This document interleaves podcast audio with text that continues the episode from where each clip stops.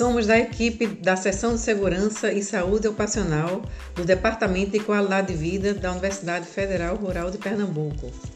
Eu me chamo Flávia Moreira. Eu me chamo Arlindo Raposo de Melo.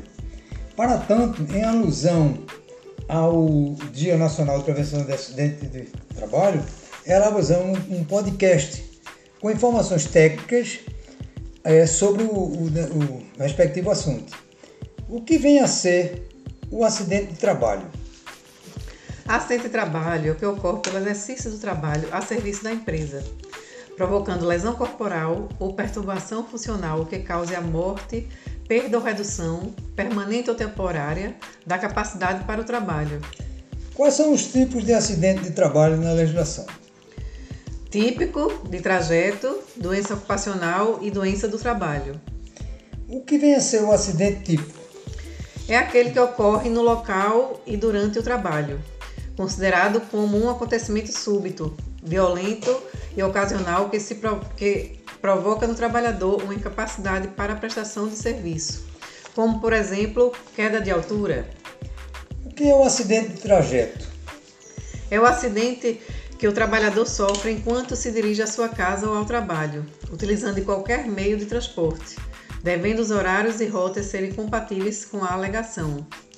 Ocorre no trajeto entre residência e o trabalho, e vice-versa, tanto indo quanto voltando do trabalho, inclusive no horário da refeição, havendo necessidade de emissão do boletim de ocorrência. O que é doença ou ocupacional ou profissional? é a produzida ou desencadeada pelo exercício do trabalho. É peculiar a determinada atividade. Por exemplo, silicose, uma doença pulmonar causada pela sílica no trabalhador de mineração.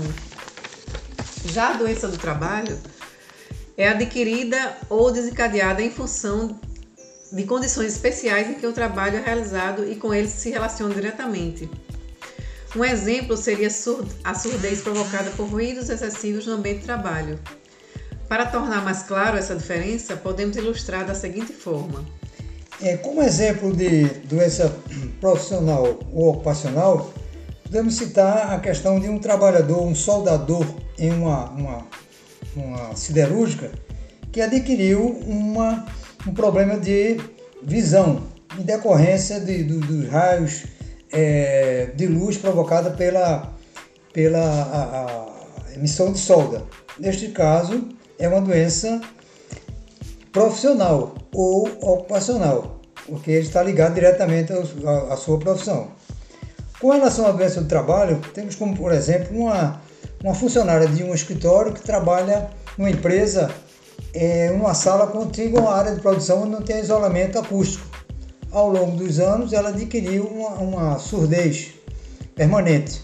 Neste caso, a sua doença não está ligada diretamente ao seu trabalho, e sim com o ambiente. Neste caso, é considerado uma doença do trabalho. Em ambos os casos, será imprescindível a avaliação do médico do trabalho para caracterizar o nexo causal. O que é uma comunicação de acidente de trabalho no serviço público, conhecida como sigla CAT-SP? É um documento utilizado para informar o acidente em serviço ocorrido com o servidor regido pela Lei 8.112. Trata-se de um importante instrumento notificador que associa informações estatísticas, epidemiológicas, trabalhistas e sociais. Os afastamentos por motivo de acidente em serviço ou por doença profissional deverão ser submetidos à perícia oficial em saúde, independentemente do contativo de dias de licença. A prova do acidente será feita em 10 dias, prorrogável quando as circunstâncias assim o exigirem.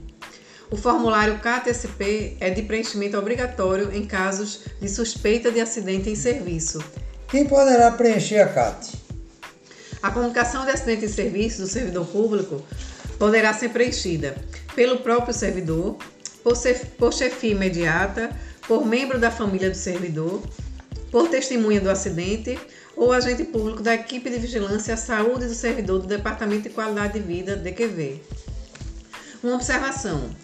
A Universidade Federal Rural de Pernambuco está atualizando a nomenclatura de CAIS, Comunicação de Acidente em Serviço, para CATSP, que é a Comunicação de Acidente em Serviço né, do Servidor Público. é, em conformidade com o Manual CIAIS. Esse formulário encontra-se na aba Documentos do site da Progep UFRPE, como comunicação de acidente em serviço. Podemos adotar medidas de minimização ou eliminação das ocorrências de acidente de trabalho. É, para isso, existem medidas de prevenção e controle de, na, de engenharia da expulsão dos profissionais através de métodos alternativos e de uso de tecnologias em consonância com o cumprimento das normas regulamentadoras de segurança do trabalho. Na hierarquia das medidas de controle, destacam-se três zonas que podem ser aplicadas na origem do, do, do contaminante, ou seja, na fonte onde está sendo produzido o risco, ao longo do percurso entre a origem do trabalhador e no receptor, no próprio trabalhador. Como, por exemplo, de atividade exercida no ambiente ruído excessivo por um equipamento, então destacar que esse equipamento, com medida de fonte, pode ser enclausurado e aí diminuir as, é, a, a, o índice de, de, de, de ruído a nível de tolerância para o trabalhador. Enquanto essas medidas não forem adotadas, que é de uma forma coletiva, pode ser adotada a medida individual, com o uso de EPIs, o conhecido Equipamento de Proteção Individual. O conteúdo desta produção foi retirado do site da Associação Comercial de São Paulo, da Lei 8.112 de 1990 e da Lei 8.213 de 1991. Esperamos que o podcast tenha contribuído na ampliação de conhecimentos do tema em destaque. Até a próxima!